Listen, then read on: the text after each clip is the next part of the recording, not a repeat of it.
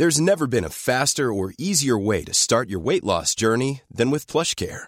PlushCare accepts most insurance plans and gives you online access to board-certified physicians who can prescribe FDA-approved weight loss medications like Wigovi and Zepbound for those who qualify. Take charge of your health and speak with a board-certified physician about a weight loss plan that's right for you.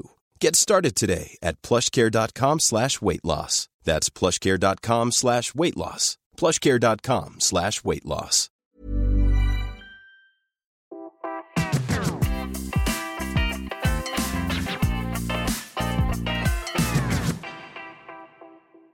Bonjour à toutes et à tous, bienvenue sur Curieux pour ce nouveau podcast consacré au parcours de jeunes chercheuses. Ce podcast a pour objectif d'expliquer comment on devient chercheuse ou chercheur, mais aussi pour vous dévoiler le quotidien de ce travail, souvent très diversifié et méconnu. Aujourd'hui, pour ce nouveau numéro, nous accueillons Denise Almeida. Bonjour Denise Almeida. Bonjour Alexandre, bonjour à toutes et à tous. Merci pour l'accueil euh, de ce podcast. Nous allons donc voir tout au long de cet entretien comment vous êtes devenue chercheuse, mais aussi vos thématiques actuelles de recherche. Mais tout d'abord, qui êtes-vous, Denise Almeida? Où travaillez-vous aujourd'hui et sur quelle recherche? Bon, moi, je travaille aujourd'hui au Centre scientifique et technique du bâtiment, donc le CSTB. Euh, moi, je travaille, je suis ingénieur et je suis ingénieur expertise et recherche euh, dans la direction euh, économie et ressources plus précisément dans la division analyse économique et dynamique du parc. moi, je travaille beaucoup sur la prospective, sur la thématique prospective quantitative et qualitative. Euh, et donc, dans, dans, cette, dans ces domaines, par exemple, pour tracer des trajectoires de décarbonation, c'est quoi les meilleurs schémas, quelles sont les politiques publiques à, à activer. Donc, c'est plutôt dans ces domaines que je travaille aujourd'hui. D'accord, très bien. Il y a quelques métiers passion et d'autres, la majorité certainement, qui sont des métiers que l'on aime ou pas d'ailleurs, sans être passionné. Pour devenir chercheuse, faut-il être passionné par les sciences? Exactement. C'est vrai que c'est pas tout à fait évident quand on entre dans le domaine de la recherche. Euh, il faut être passionné. Donc c'est euh, mission principale d'être passionné par ce qu'on fait, parce que c'est quand même beaucoup de d'énergie, beaucoup de beaucoup de travail euh, mais c'est très intéressant, mais il faut être bien passionné parce qu'on fait, avoir une, une, un objectif principal euh, majeur dans ce qu'on fait. Donc, c'est très important d'être, euh, d'avoir une passion. Et vous-même, est-ce que vous avez toujours été passionné par les sciences ou est-ce qu'il y a eu un déclic particulier? Et alors, ça, c'est hyper intéressant. Côté recherche, moi, j'ai, depuis que je suis née, bah, bon, mon père, il est professeur des universités, il est mathématicien. Donc, depuis que je suis née, euh, j'ai euh, j'ai grandi dans un, dans, un, dans un environnement, on peut dire, très orienté recherche. Il était vraiment euh, la caricature d'un chercheur, qu'on peut dire. Euh, donc, il, depuis que je suis née, il, est, il a commencé à, à s'intéresser euh, au problème de, de, de, la conjecture de Poincaré. Donc, c'était vraiment les chercheurs que imaginer qui va dans le, euh, dans le dans les réunions de famille avec son petit cahier et qui reste dans son coin pour faire des calculs, pour faire de, des équations. On avait euh, de, des tableaux de bord de partout dans la, maison euh, pour où il écrivait ses équations. Donc c'était vraiment un chercheur très caricatural, on peut dire. Donc je suis quand, j'ai grandi, j'ai grandi dans cet environnement. Euh, et moi, je me voyais pas trop comme ça. Je, je pensais plutôt que ça c'était un peu pas, pas exactement ce que je voulais faire elle est beaucoup plus, euh, plus dans, le, dans, le, dans les échanges sociaux et voilà. Donc c'était plus euh, vers, vers, ça. Mais après, euh, j'avais, je pense, je, je, voyais toujours la beauté, la beauté de, de ce qu'il faisait, cette passion, cette passion par une, par une chose, cette euh, devoir définir ou euh, créer une méthode pour euh, pour résoudre un problème euh, qu'il était vraiment passionné. Donc ça, c'était, j'ai trouvé ça très beau aussi. Donc il avait un côté un peu solitaire dans, sa recherche, mais qui avait aussi cette, partie de aller présenter dans des conférences internationales les méthodes qu'il développait, tout ça. Donc ça, tout ça, je trouvais assez intéressant. Donc pour moi, c'était un peu un parcours, euh, mais, je m'écartais quand même. C'était pas forcément tout ce que j'imaginais quand j'ai grandi. J'étais pas forcément, euh, j'étais pas très euh, orientée, centrée. Je sais que je vais faire ça. Par contre, euh, c'était euh, après, quand j'étais dans l'université, dans euh, j'ai fait euh, l'université, euh, j'ai fait une école d'ingénieur, un génie de procédé. J'avais vraiment dans ma tête qu'il faudrait, faudrait faire quelque chose de très appliqué, très, très soit pour changer les formulations chimiques pour prendre en compte les impacts environnementaux, ou soit j'avais vraiment en tête une, une, un parcours très, très, très appliqué. Mais il y a un déclic. C'était justement dans cette, dans cette phase-là, j'ai commencé aussi à voir qu'il avait, dans mon université notamment, j'avais l'opportunité de, de mener des projets d'initiation scientifique qu'on appelle. Dans ces, dans ces projets, on commence à faire euh, des études bibliographiques pour trouver une nouvelle euh, façon de, de produire. Et moi, j'étais euh, dans un projet de recherche sur les biodiesels. Et là, j'ai trouvé, ah ouais, c'est hyper ça. On peut, on peut, euh, on peut regarder quels sont les impacts environnementaux, essayer de les, de les réduire, euh, travailler sur les procédés, mais aussi euh, regarder ce qui est fait ailleurs, voir qu'est-ce qu'on peut faire pour développer. Donc, c'était un peu, quand j'étais en deuxième année de l'école d'ingé, c'est là qu'il y a eu un peu un déclic, même si j'avais quand même toute cette, toute cette couture, on peut dire, scientifique chez moi, même dans, plus que chez moi, mais donc pour vous, le, cette, euh, cette, figure du, chercheur un peu euh, caricaturale, comme vous avez défini euh, ce que faisait votre père avec le, carnet de recherche, le carnet de bord toujours, toujours sous la main, vous, vous imaginiez déjà la recherche qui était plus adaptée en fait au, au monde, au monde du quotidien et notamment sur les recherches que vous allez mener après? Pour vous, le chercheur ou la chercheuse, ça c'est quelqu'un qui est aussi au service du quotidien de, de tous les citoyennes et citoyens? Exactement, exactement. Euh, donc, ouais, exactement. Dans la caricature de mon père, c'était plutôt, lui, il était dans le, aussi dans l'enseignement, donc c'est un professeur de base. La recherche était euh, complémentaire à son, à son profil. Donc, c'est ça aussi que j'ai trouvé beau, parce que l'éducation, pour moi, c'est exactement ce qu'il faut qu'on développe, c'est la base. Et euh, j'étais toujours passionnée par ça, toujours, toujours par l'enseignement. C'est toujours ma, une de mes passions aussi, euh, pas, pas passion forcément, mais un de mes intérêts c'était toujours l'éducation. Donc, aussi, euh, aussi ça. Mais après, pour moi, j'avais envie d'être plus appliquée, donc euh, au service de, de la société dans le sens de qu'est-ce qu'on peut faire pour résoudre des, problèmes actuels, qu'est-ce qu'on peut faire pour, euh, pour aujourd'hui, quelles sont les stratégies à prendre aujourd'hui et quels sont les signaux qu'on peut donner pour au à la production, soit n'importe quelle à quelle échelle qu'on va travailler, mais quelles sont les solutions qu'on peut apporter aujourd'hui euh, pour améliorer la situation de vie de, la société. Très bien. Alors, ça fait déjà quelques minutes qu'on est, qu'on est ensemble pour ce podcast euh, de, Curieux avec vous. Et on entend euh, quand même un accent. D'où venez-vous, Denise Almeida? Ah, Juste un petit accent. Hein. Moi, je suis brésilienne. donc, je suis née au Brésil, à São Paulo. D'accord. Et donc, euh, quand vous nous parlez de votre père qui était chercheur et professeur, à ce moment-là, vous étiez, euh, vous étiez au Brésil aussi? Exactement. Euh, j'ai passé, ouais, j'ai fait même l'université, c'était au Brésil. donc, j'ai fait, je suis venue en France pour faire un échange la première fois. C'était il y a 10 ans, même 12 maintenant. Puis je suis venue en France pour faire un échange dans les cadres d'un partenariat entre mon école et l'école de Montpellier, donc l'école de chimie de Montpellier. Euh, et donc, je suis venue euh, la première fois en France pour ça, pour cet échange, euh, pour une année. Très bien, alors on reviendra sur le parcours universitaire tout à l'heure. Mais, mais tout d'abord, que, comment cette appétence pour les sciences a pris forme dans votre jeunesse? Est-ce que vous fréquentiez les musées des sciences, des ateliers scientifiques, etc. Oui, exactement. Un meilleur un père scientifique, c'était toujours euh, les musées, toujours euh, voilà. Après, il avait aussi un côté que j'ai pas trop mentionné, mais euh, sur sur la science, il a toujours un, côté philosophique assez intéressant. donc il y a les débats, les discussions, la curiosité, les sens, l'esprit critique. donc tout ça, c'est aussi alimenté par des discussions de voilà. C'était c'était aussi ça la lecture. c'est tout un ensemble c'est tout un ensemble. Il n'y a pas forcément un, un seul pôle que je peux vous mentionner, mais c'est tout un ensemble. Est-ce qu'il est facile quand on est jeune, et notamment une jeune fille, de se projeter dans une carrière scientifique dès le plus jeune âge, dès les années lycée, on peut dire, euh, ou l'adolescence? Non, je trouve que c'est très... C'est difficile parce que déjà, on ne sait pas trop qu'est-ce que c'est la science. On a un peu cette idée un peu caricaturale de, des, chercheurs et chercheuses euh, qui peuvent rester dans, voilà, dans, leur, dans leur coin, faire des choses un peu, euh, dans la science pure. donc, je pense que c'est un peu, un peu, un peu difficile de, de se projeter quand on ne sait pas forcément qu'est-ce que c'est et quand on a des caricatures devant nous. Euh, donc, c'est pas évident.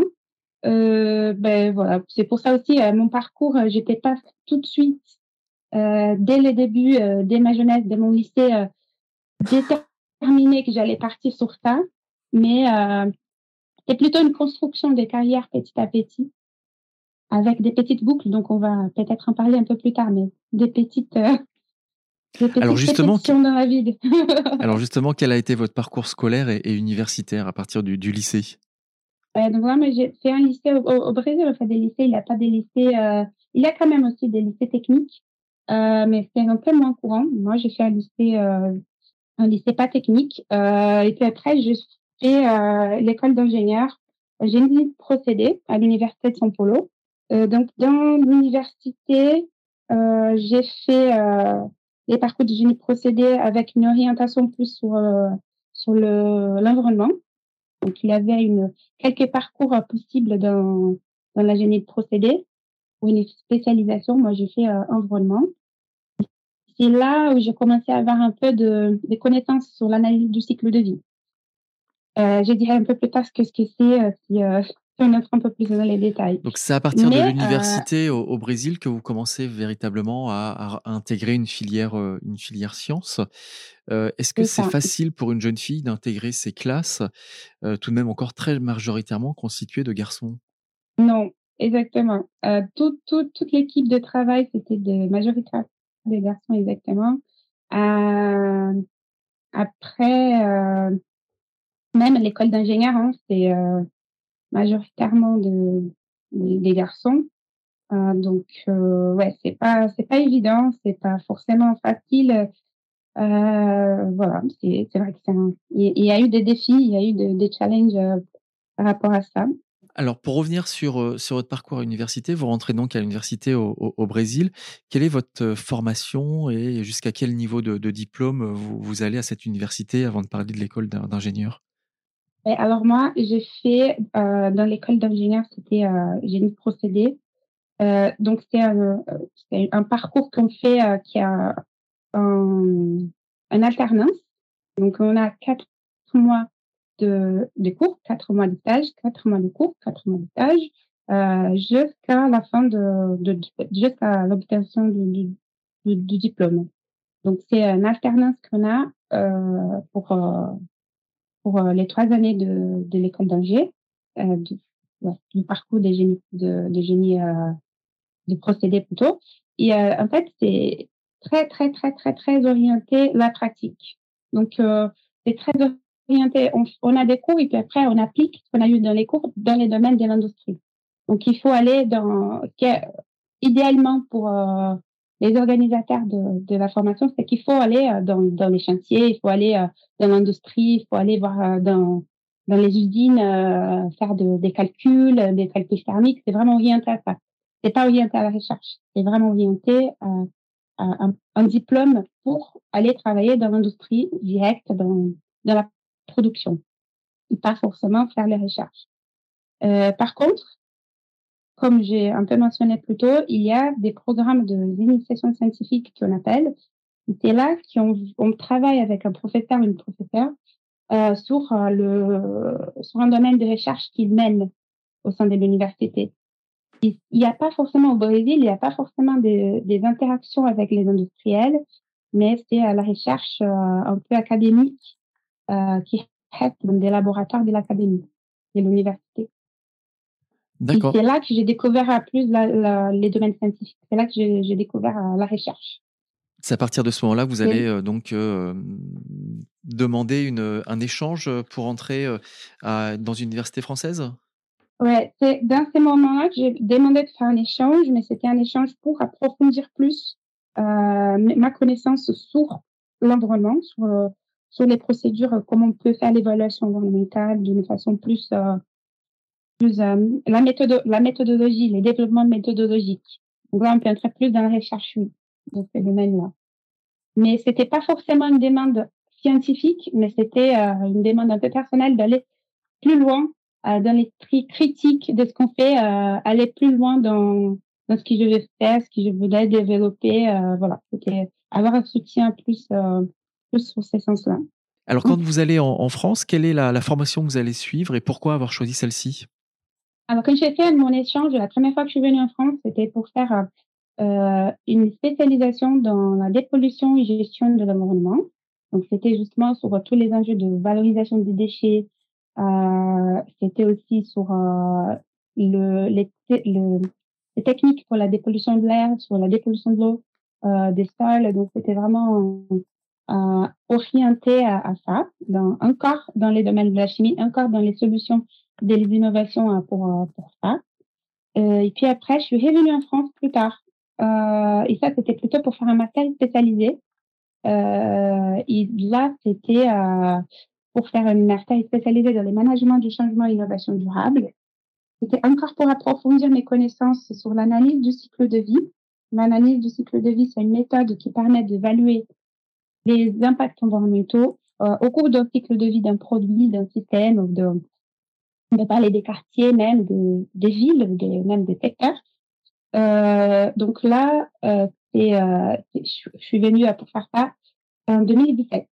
Euh, donc la première fois que je suis venue en France, c'était en 2012 pour faire cet échange. Et puis après, une deuxième fois, c'était pour faire cette master, spécialisé en 2017. Et un master spécialisé, c'est pas un master, c'est pas un master pour faire la recherche, c'est un master encore une fois à nouveau pour pour aller dans l'industrie, pas forcément pour faire de la recherche, euh, mais j'avais toujours un, envie de, j'avais toujours dans ma tête euh, l'idée de faire une thèse. Donc, euh, ça a tombé forcément à la fin de mon master spécialisé. J'ai fait une, un stage qu'on appelle, c'est un projet de, fin d'études de, de ces masters spécialisés, euh, qui était sur, euh, sur l'analyse du cycle de vie dynamique dans les cadres d'une recherche au CSTB. Et donc là, j'ai trouvé euh, justement les liens avec euh, la thèse qui euh, j'ai menée euh, après. Alors justement, vous avez donc. On va parler ça tout de suite. Alors donc vous avez passé un, doctorat à l'École nationale supérieure d'art et métiers sur le développement méthodologique de l'analyse du cycle de vie ciel appliqué au secteur de la construction. Est-ce que vous pouvez nous en dire plus? Donc moi j'ai fait ma thèse juste après. Donc c'était je commençais au CSTB dans, dans cet stage sur l'analyse du cycle de vie dynamique qui était dans le cadre d'une thèse d'une autre personne, qui s'appelle Koji Negishi. Euh, donc c'est là que j'ai dit ah oui c'est trop très intéressant de faire une thèse parce que c'est une thèse qui est très appliquée, ça répond à une question euh, à une question de, du secteur actuel. Euh, du coup, je, il m'était proposé cette thèse euh, pour la suite, pour faire une thèse sur l'analyse du cycle de vie aussi, même cette partie conséquentielle. Donc c'était euh, encore dans le développement méthodologique de l'analyse du cycle de vie, était déjà passionné euh, par ça. Donc ça, on revient un peu sur la passion euh, de la recherche. L'analyse du cycle de vie, elle, elle était présente dans tout mon parcours euh, professionnel et ça a commencé un peu dans mon dans mon université justement, comme j'ai mentionné sur les biodiesels, on faisait aussi euh, un petit côté d'analyse du cycle de vie. Euh, donc tout mon parcours professionnel et euh, mon parcours aussi euh, académique, on peut dire, c'était toujours ma passion à l'analyse du cycle de vie. Donc quand j'ai trouvé cet stage de CSTV sur la recherche d'une analyse du cycle de vie dynamique suivie après par une thèse d'analyse du cycle de vie conséquentielle, c'était un peu boucler mon ma, ma, passion et pouvoir aller plus loin dans dans un domaine qui, euh, qui, que, j'aimais beaucoup, que j'ai trouvé que c'était euh, important de, de, développer. À quoi sert le doctorat dans un parcours universitaire? Alors, les doctorats, euh, pour moi, ça permet de déjà de mettre euh, en pratique, euh, être très rigoureux sur la pratique qu'on fait la recherche. Donc, il a une méthode à suivre. il faut qu'on suive vraiment. Ce qu'il faut faire, c'est on a la bibliographie, il faut s'approprier de ce qui est fait par le, ailleurs dans le monde. Il faut qu'on s'approprie de ça, pour n'est pas parti du zéro, pour n'est pas non plus faire notre recherche à notre coin. Euh, donc, pour moi, une thèse, c'est euh, vraiment apprendre ces cadres de la recherche, comment on peut faire la recherche. Et dans les parcours euh, universitaires, c'est vraiment euh, se former à ça, comment on peut faire. Qu'après, on puisse appliquer la rigueur de cette méthode de notre vie euh, des chercheurs, des chercheurs ou chercheuses dans, après dans, dans ce qu'on veut, dans ce qu'on fait. Alors justement, j'imagine que le parcours ne, ne s'arrête pas à l'obtention d'un doctorat. Parlez-nous de l'intégration dans un laboratoire de recherche. Comment ça se passe? Ouais, là c'est hyper intéressant parce que déjà on peut continuer à mener la recherche dans ce qu'on croit que c'est l'important à faire, qu'est-ce qu'on voit, qu'est-ce qu'on peut prouver que c'est l'important à faire. C'est pas qu'une question de personnellement je crois ça, et personnellement je suis passionnée par ça et je veux faire ça. Euh, et du coup, euh, on, on, on, comprend euh, quels sont les enjeux qui sont liés à ça, quels sont les besoins, quels sont le et comment ça se fait ailleurs.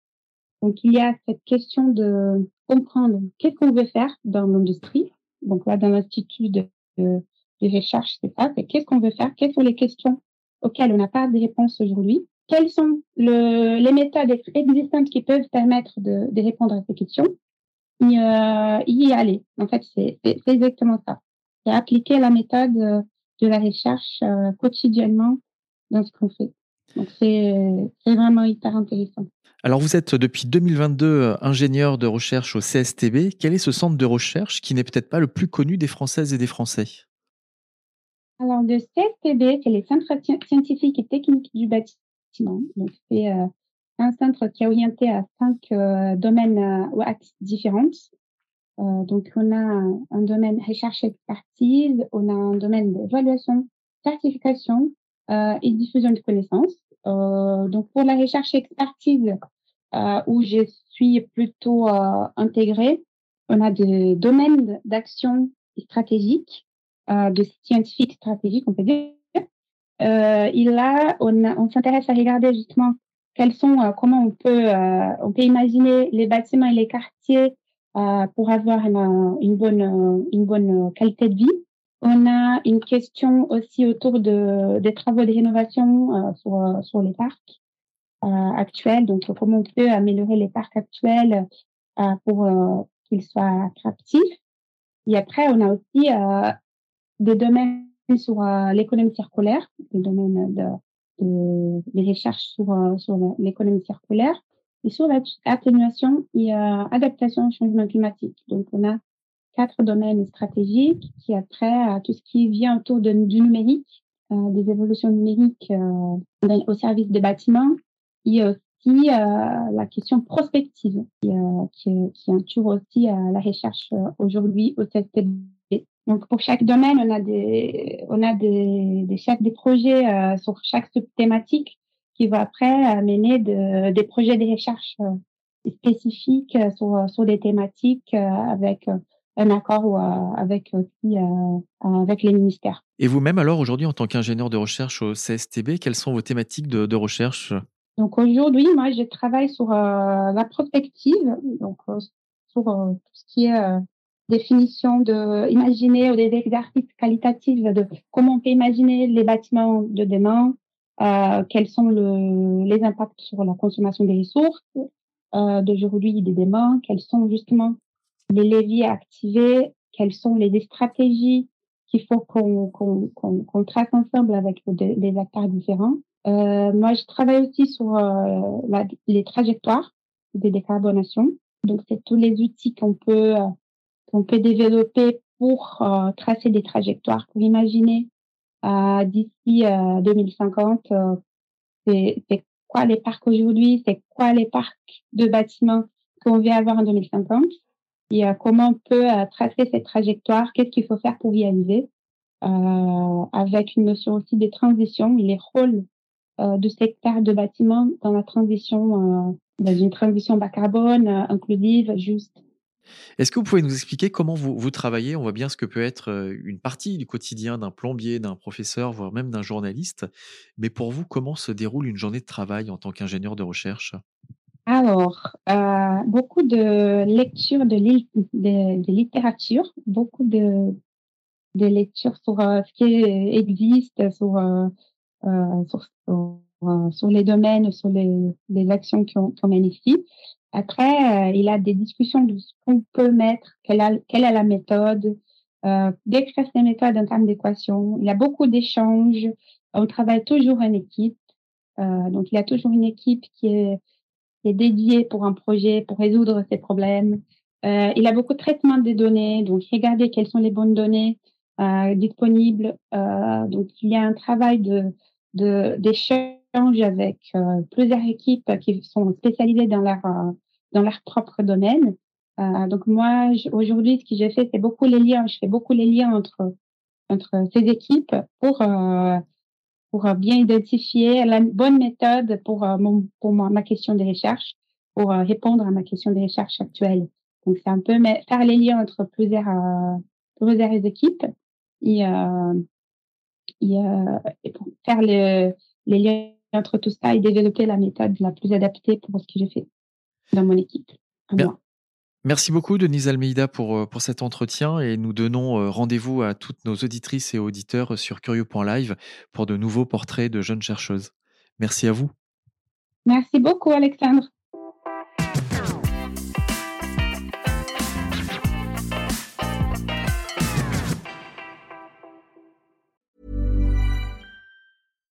When you make decisions for your company, you look for the no-brainers. And if you have a lot of mailing to do, stamps.com is the ultimate no-brainer. It streamlines your processes to make your business more efficient, which makes you less busy. Mail checks, invoices, legal documents, and everything you need to keep your business running with stamps.com.